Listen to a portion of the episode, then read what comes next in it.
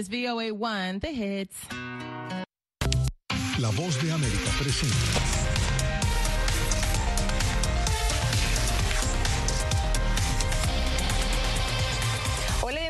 Venezuela 360. Les saluda Natalí Salas Goitero, les acompaño desde Washington.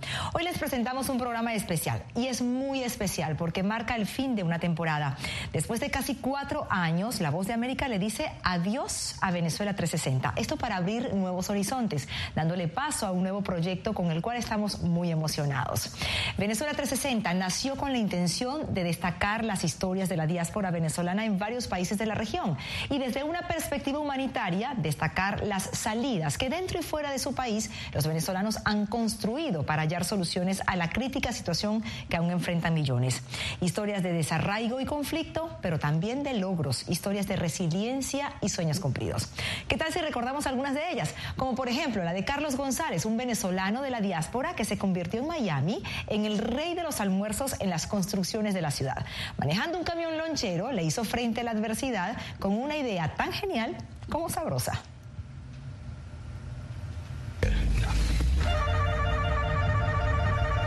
El sonido de esta corneta les avisa a los obreros de una construcción en Miami que llegó la hora de comer. A bordo de este camión viajan unos 450 platos para alimentar a 220 personas aproximadamente. El hambre no sabe nada de eso, papá.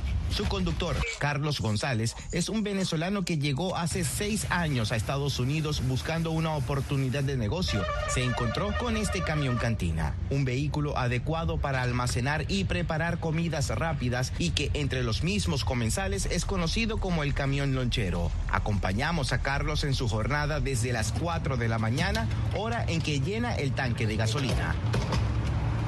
Luego de cargar combustible, se dirige a los establecimientos donde compra la comida ya preparada. No hay amigos, no hay amigos porque aquí se juega el pan de todo el mundo, ¿no? Y donde hay gente o donde hay una construcción siempre va a haber otro, otro lonchero. Se trata de un vendedor ambulante de comida conocido coloquialmente como lonchero. Carlos visita a diario dos galpones para adquirir las bandejas de comida. Luego de arreglarlas y colocar todo en su lugar, se toma un cafecito para recargar energías y sigue su camino para llenar el camión con hielo y algunas bebidas. Ahora sí, arrancamos hacia las construcciones. Son las siete y media. ¿Cuántas horas tenemos ya? Tres horas. Tres horas y media. Y apenas voy a empezar a trabajar. O sea, voy a empezar a repartir comida. Ya en la vía, mientras esperaba que la lluvia cesara, Carlos iba sacando cuentas. Y es que la inflación ha impactado las ganancias del negocio familiar, debido a que los costos se han duplicado. Eh, asombroso, asombroso, asombroso, de verdad. Nos está matando. Nos está matando. Incluso la mayoría de los obreros a quienes les vende le han reclamado el aumento de precios. Mucho. Muchos eh, clientes centroamericanos cliente humilde que vive del día a día y que aparte de que tiene que mantenerse él aquí, tiene que mantener a su familia en, en, en los, países de donde vienen ellos, ¿no? Bueno, el año pasado por un plato de comida pagábamos 5 o 6 dólares, ahora ya son 10 dólares, 12 dólares. Y muchos sacan cuentas, pues el salario del día es de 150 dólares aproximadamente, un promedio que se ha sostenido por años sin esperanzas de aumento de sueldo. Y esto ha hecho que Carlos pierda clientes. Uf, gente que ya trae comida a su casa, el más barato. Pero comer siempre será una necesidad a pesar de los altos precios, por lo que Carlos tiene esperanza de que las cosas van a mejorar para su bolsillo. Y este país ya ha pasado por grandes, por grandes situaciones. Sí, sí, sí, sí, sí va a mejorar la situación. Creo yo que sí. Como el de sus clientes. José Pernalete, Voz de América, Miami. Gracias, papadito. Recordamos ahora otra experiencia exitosa de la gastronomía con un restaurante venezolano en Buenos Aires. La idea es de la caraqueña Yolimar Hernández, quien decidió reproducir una estación del metro de Caracas en pleno corazón de la capital argentina. Estación Chacaito, un ícono de Caracas, acá, en Palermo, en el corazón de Buenos Aires. Hoy vamos a conocer la historia de este restaurante con olor a Venezuela.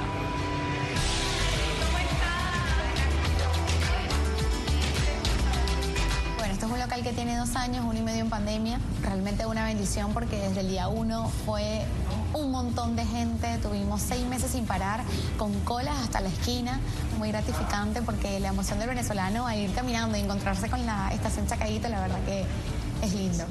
La estación Chacaíto porque es muy simbólica, además muy artística y combina mucho con Buenos Aires. Es la única estación que tiene esta arquitectura, por así decirlo, de caños amarillos que está totalmente cubierta y es un lugar que aunque seas del interior del país o de la provincia, lo conocen cualquier persona de cualquier lugar fuera de la capital también está el teléfono, que se estaba en todas las estaciones del metro de Caracas, también toda la parte de los caños amarillos, que hay una estación que tiene, está así, con todos los caños amarillos en la parte donde esperas el subte.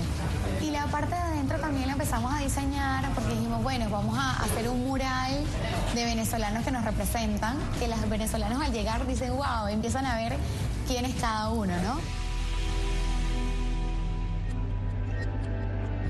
Hermano había llegado acá a Buenos Aires y ahí me dijo, bueno, Yoli, si quieres venir, quedarte, probar. Ya las dos semanas estaba trabajando en el shopping de Alcorta, en una tienda muy conocida. Tenía un solo día libre, el miércoles, y ahí entonces comencé a buscar locales porque era como mi proyecto. Desde el momento en que decidió quedarse en la Argentina, supo que querría vender arepas, pequeños y la clásica comida venezolana, lo que hoy es un hit en pleno Palermo. Sabía que iba a ser comida porque vengo de un país en crisis, donde igual la comida siempre se vendía. A los seis meses abrimos Waffles Pop, donde se convirtió en el primer local de venta de productos venezolanos y comida venezolana. Y luego de dos años dijimos, bueno, vamos a hacer algo con más identidad. Algo además que aflore lo positivo de ser venezolano, porque nosotros somos de Caracas y recordamos que en los años 80 era símbolo de modernidad, destacaba mucho el metro de Caracas y nosotros dijimos, bueno, no todo es malo, hay que hacerle ver a la gente que Venezuela tuvo cosas muy buenas, de que somos muy buenos, de que somos creativos, con ganas de hacer las cosas, de hacer las cosas además bien y demostrarlo. ¿Qué sentís por Venezuela? Wow, no me cabe en el pecho. Es un amor total. ¿Te gustaría volver? Sí, por supuesto. Me gustaría ir aunque sea de visita, y lo que más anhelo es poder tener esas navidades y poder estar con todos los que estado en algún momento. Creo que eso va a ser como lo más difícil porque ya son tantos años que la gente ha hecho como caminos, ha hecho raíz en otro lado y ojalá que esta pesadilla algún día termine y estoy muy segura que no solamente yo, sino más de 6 millones de venezolanos que están fuera van a querer hacer un montón de cosas y llevar un montón de cosas de las que aprendieron y absorbieron en otros países y bueno, y potenciar obviamente nuestro país. Gonzalo Báñez Villar, Venezuela 360, Voz de América, Buenos Aires. Hacemos una pausa, al regreso mucho, mucho más. No se vayan.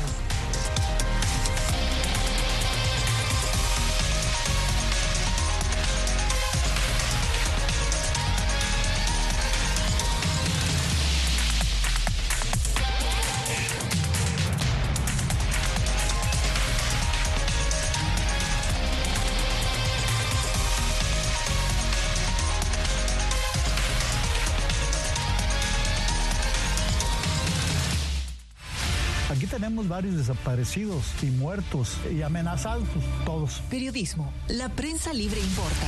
Una coproducción de La Voz de América y Fuerza Informativa Azteca. Disponible en vozdeamerica.com. En tiempos de cambios, cuando el mundo parece incierto y lo que escuchamos no refleja lo que vemos,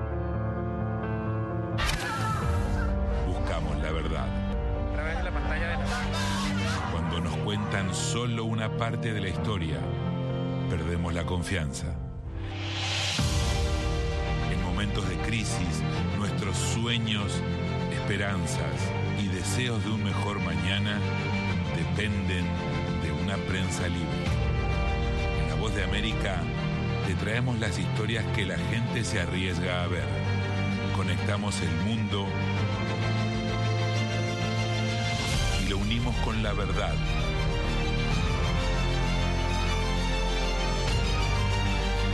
Voz de América te presentamos el panorama completo.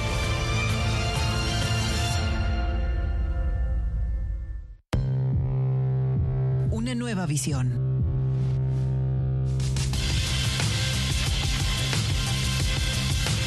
Muy pronto. en Voz de América.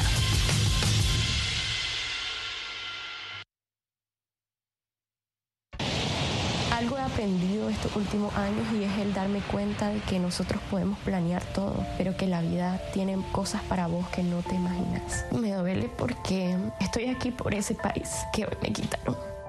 Yo siempre he dicho que la libertad está en la mente y el hecho de que tu cuerpo esté en un lugar no significa que no sos libre. Siempre me sentí libre, incluso estando presa me sentí más libre porque pude darme cuenta que si estaba ahí es porque realmente he elegido qué hacer con mi vida.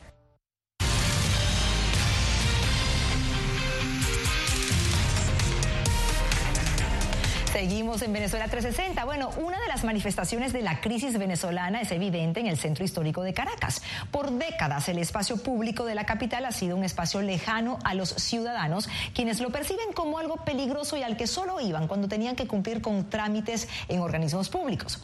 Pues hoy recordamos que un grupo de venezolanos empoderados por su creatividad y el amor por la ciudad decidieron, bajo la batuta del caraqueño Francisco Cova, luchar por cambiar esta visión. ¿De qué manera? Bueno, organizando que atraen a familias que buscan reconectarse con los símbolos de la ciudad. En las capitales del mundo es natural que se ofrezcan recorridos para descubrir el casco central de esa ciudad, pero en Caracas no era popular ni para turistas ni para sus mismos ciudadanos, que muchos de ellos no conocían esos rincones donde comenzó su historia.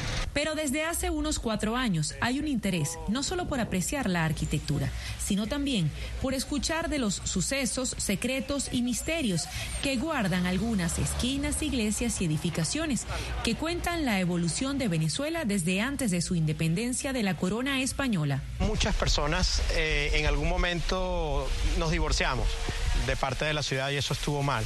Creo que efectivamente este reencuentro eh, con, con, nuestros valores, con nuestro pasado, empezó desde nosotros mismos, de darnos la oportunidad. Nosotros cuando comenzamos traíamos grupos de cinco o cuatro personas que eran vistos así como que, wow, qué, qué, raro esto. Y ya hoy día estamos teniendo grupos de 25, 30 personas. En las últimas décadas, el centro de Caracas estuvo marcado por la confrontación política y la violencia armada. Y aunque esto no ha cesado completamente, hay grupos de profesores y entusiastas dedicados a vencer esa distancia y reconquistar el espacio público es lo que nosotros muchas veces conocemos o llamamos el estigma del centro de Caracas. Hay incluso quienes han venido con nosotros y nos dicen, me vine a escondidas de mis hijos porque me decían, cuidado, te pueden robar. Y la verdad es que cuando las personas llegan acá, cambian de percepción. ¿Por qué? Porque sí se dan cuenta que se ha hecho un trabajo desde el punto de vista de seguridad, se ve mucha más presencia policial que hace algunos años y adicionalmente hay otro factor clave y es que en la medida en la que las personas se apropian de los espacios, en esa misma medida los espacios también se van haciendo más confortables y más seguros. Y aunque el temor por un repentino robo persiste entre muchos, otros usan sus teléfonos inteligentes para retratarse en sitios emblemáticos. No me puedo perdonar no conocer este, partes de Caracas eh, siendo caraqueña. Ya no es una rareza disfrutar de los símbolos que sobrevivieron a guerras, revoluciones o al capricho del mandatario de turno. Eh, nosotros llamamos al tour del centro Caracas en cinco siglos. ¿Por qué? Bueno, porque en un espacio muy pequeño, quizás ocho cuadras, puedes encontrarte edificios de inicios de la conquista con edificios hechos en, eh, a finales del siglo XX o a mediados del siglo XX. Y cada uno tiene su encanto. Uno de los atractivos es pasear por la llamada Pequeña París, que se levantó a finales del siglo XIX, durante el gobierno de Antonio Guzmán Blanco, quien quiso transformar a Caracas en una copia de la capital francesa. Y lo vemos en edificios como Santa Capilla, el Palacio de las Academias, el Calvario. O sea, ese, ese tipo de sitios que de verdad tú te sientes, wow, esto sí es un espacio en el cual este, es diferente, lo, lo notas diferente. Pero al mismo tiempo, en la misma ciudad, te consigues una avenida hecha en el siglo XX, copiando edificios arquitectónicos de la Quinta Avenida de Nueva York, pero también copiando la acera de Ipanema. Estos tours no solo invitan a reabrir los libros de historia en las calles y zonas emblemáticas de Caracas, sino también sentir y vivir esa diversidad cultural y musical que hay en las barriadas más pobres de la capital venezolana. Adriana Núñez Rabascal, Voz de América, Caracas, Venezuela. Nueva pausa, quédense con nosotros porque ya venimos con un talento venezolano que deja huellas en el mundo.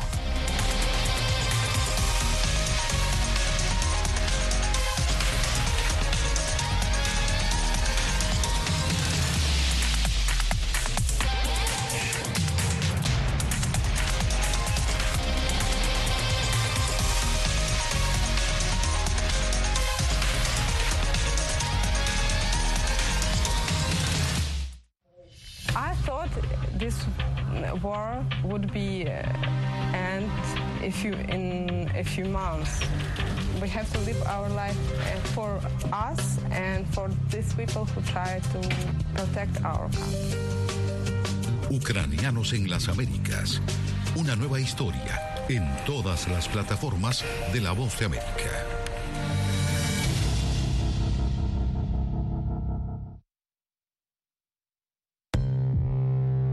Una nueva visión.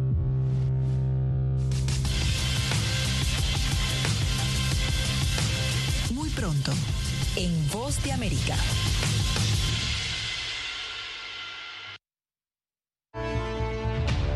My twins are seven years old, and from the first day my parents arrived, they were like, grandparents, uh, why don't you stay here in Panama with us until the war is over?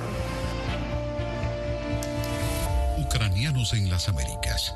De regreso al frente de batalla. Una producción especial de La Voz de América.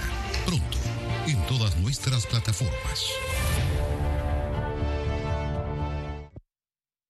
Fui detenido con acusaciones de traición a la patria y luego fui sentenciado y condenado a 13 años de prisión. Es una sensación totalmente inhumana, es una sensación como de estar muerto en vida realmente. ¿Qué sientes cuando tocas? Cuéntame. Pues me siento eh, siento que puedo expresar mis emociones.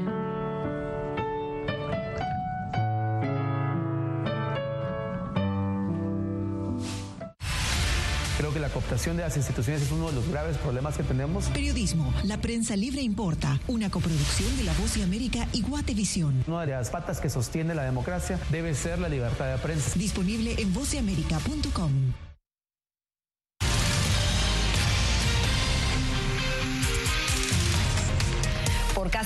años, Venezuela 360 resaltó historias de venezolanos que luchan por mostrar lo mejor de su país al mundo. Y para ello nos trasladamos a Panamá. Creador de una de las teorías del color, este maestro integró el arte a la arquitectura, intervino el espacio urbano con su estilo y su obra se convirtió en un ícono global de Venezuela. Hablamos del maestro Carlos Cruz Díez, cuyo legado a cuatro años de su muerte se mantiene vigente, influyendo las creaciones de las nuevas generaciones de artistas. Ahí no hay pasado ni futuro, sino el presente perpetuo en el cual uno va descubriendo el color, haciéndose y deshaciéndose.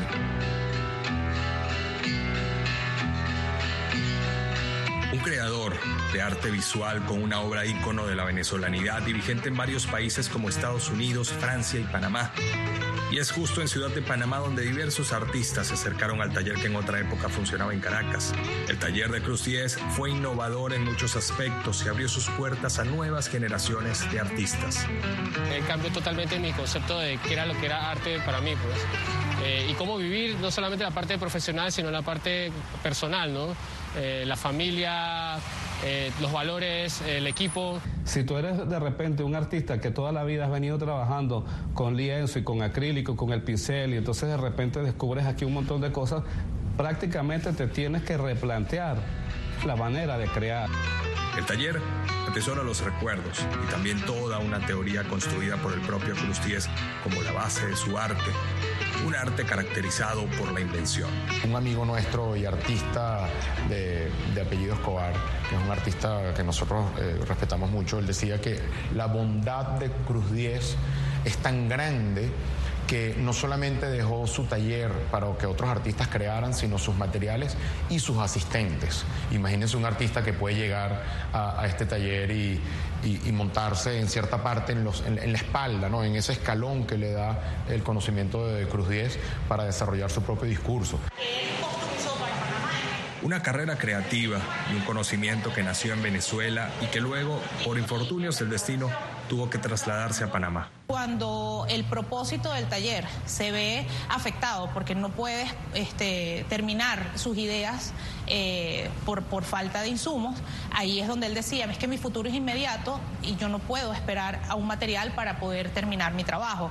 El abuelo era una máquina eh, de ideas.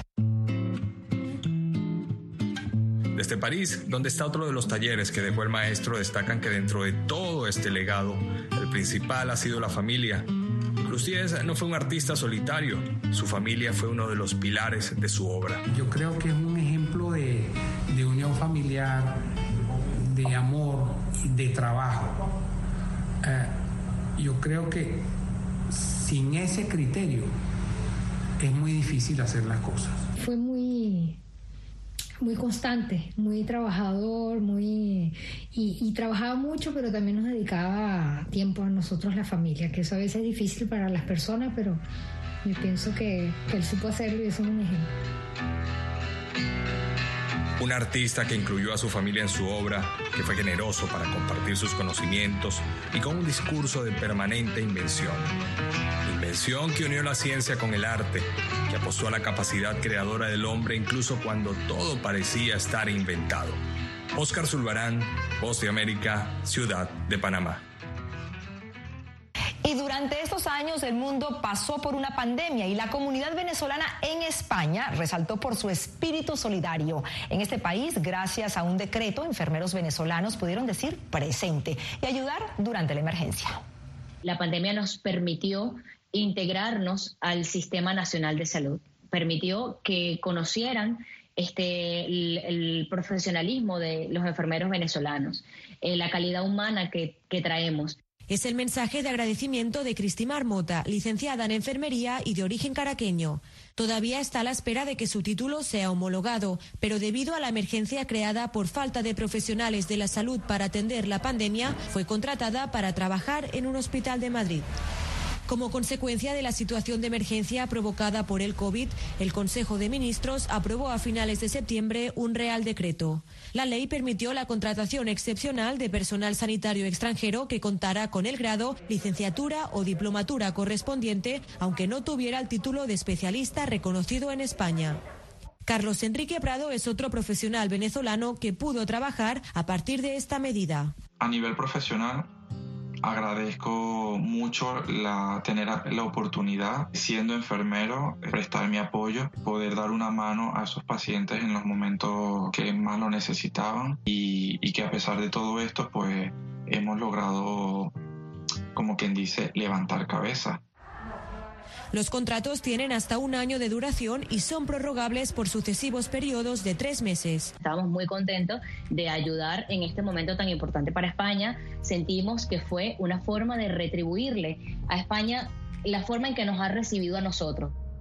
Mota afirma que el colectivo de sanitarios venezolanos está listo para luchar contra la pandemia, pero dice que los trámites burocráticos como la homologación del título retrasan sus opciones de trabajar. Habemos más de 6.000 sanitarios en España venezolanos y son bioanalistas, farmacéuticos, eh, técnicos radiólogos, médicos, enfermeros que aprovechen este capital humano que tienen acórtanos ese tiempo que nos permita integrarnos este, más fácilmente a esta sociedad. Según datos del Ministerio de Universidades, 1.832 títulos sanitarios se habían homologado desde enero hasta finales de septiembre, pero los colectivos profesionales afirman que no son suficientes. Frente a este panorama, Giovanni Provenza, vicepresidente de la Asociación de Médicos Venezolanos en España, hace un balance de las oportunidades que la pandemia podría brindar a los profesionales de la salud venezolanos. Esperamos que esto sea una ventana que se haya abierto y podamos darle cabida e incorporación a todos estos colegas venezolanos que solamente quieren sumar y que solamente quieren ayudar. A la vez que este ejército de sanitarios venezolanos agradece la oportunidad que se le brindó, el colectivo seguirá luchando para aportar su granito de arena en la batalla contra esta crisis sanitaria. Julia Riera, Venezuela 360, Barcelona. Última pausa en Venezuela 360. Al volver tenemos más. No se vayan.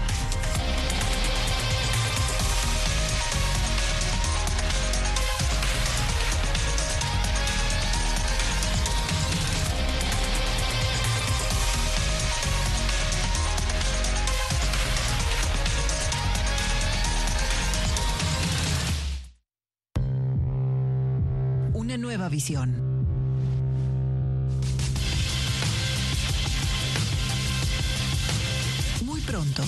en Voz de América.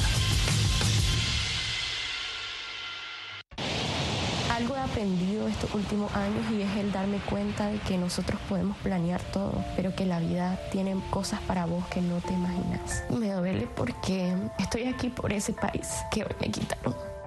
Yo siempre he dicho que la libertad está en la mente. Y el hecho de que tu cuerpo esté en un lugar no significa que no sos libre. Siempre me sentí libre, incluso estando presa me sentí más libre, porque pude darme cuenta que si estaba ahí es porque realmente he elegido qué hacer con mi vida.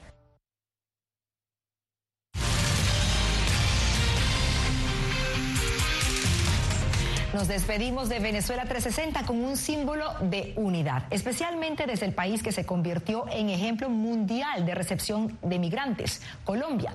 Más allá de trámites migratorios, un elemento gastronómico ha contribuido a afianzar los lazos de humanidad y hermandad, la arepa. Aunque ambas naciones reclaman su origen, ciudadanos de ambos países se sienten felices de usar este platillo como símbolo para combatir la xenofobia.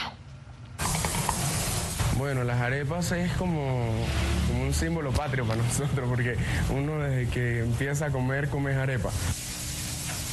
De esta manera resume este venezolano su gusto por la que se ha convertido en la reina de los fogones de muchas casas y comercios. La arepa es uno de los alimentos más populares en Venezuela. Rafael, ¿la arepa es más apetecida que el pan? Sí, se podría decir que sí. Uno prefiere esperar un poquito más, hacerse su buena arepa, que comer con pan. Rafael llegó a Colombia hace más de cinco años y no ha dejado de recordar sus raíces, su plato preferido, ese mismo que disfrutaba junto a su familia todos los días en su natal Caracas. Y es por esto que la arepa lo siguió hasta Bogotá, y no solo como compañera en la mesa familiar, sino que, como él mismo dice, este alimento lo sacó adelante, pues él y unos amigos armaron su propio rinconcito venezolano, un restaurante llamado El Coqui, que ofrece el plato más apetecido por los más de dos millones de venezolanos que habitan en territorio colombiano. Tenemos en nuestro menú la que es de pabellón, la reina pepiada, pelúa, catira, cifrina. Son nombres que definen los ingredientes que llevan las, las arepas que manejamos. Acá llega mucho cliente colombiano y precisamente, valga la redundancia, comen arepa de pabellón, porque es la que más les gusta. ¿eh? Otra venezolana en Bogotá a quien la arepa le ha cambiado la vida es María Navas, quien desde su pequeño comercio asegura que así como la redondez de este peculiar alimento, esta bola de harina de maíz ha servido para unir naciones y dar prosperidad a miles de emprendedores que la tienen como oferta principal de su fuente de ingreso. Hay algo en común y llama como a la unión de conocer un poquito más de aquí a un poquito más de Venezuela, a ver un poco la diferencia, pero saber que todo viene igual. Somos, somos dos países hermanos, pues, que no tienen que la diferencia. La arepa no tiene frontera, porque la arepa se ve en todos lados. Su se va a Medellín y sin arepa no, no, yo creo que no es, no es, no es, no es Medellín, yo creo. Colombia también es un manjar al desayuno, al almuerzo y hasta en la cena, pero la pregunta, el debate histórico es ¿de dónde es la arepa? Ambas, colombiana y venezolana. Arepas son de todos lados. La diferencia es el relleno. Cada uno la hacemos de diferente forma y la llamamos de diferente forma.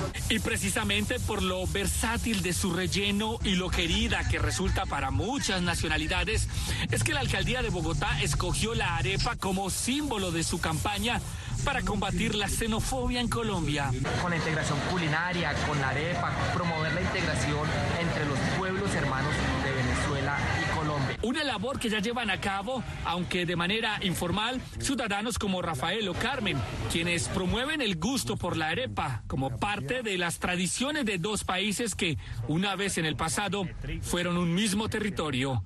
Jair Díaz, Voz de América, Bogotá, Colombia. Y así llegamos al final de Venezuela 360. En nombre de todo el equipo que trabajó estos años para destacar lo mejor del espíritu venezolano, gracias por acompañarnos. Ahora decimos adiós a Venezuela 360 con la emoción de volver muy pronto con una nueva visión. Porque en La Voz de América siempre vamos por más. Les informó Natalisa Las Guaitero.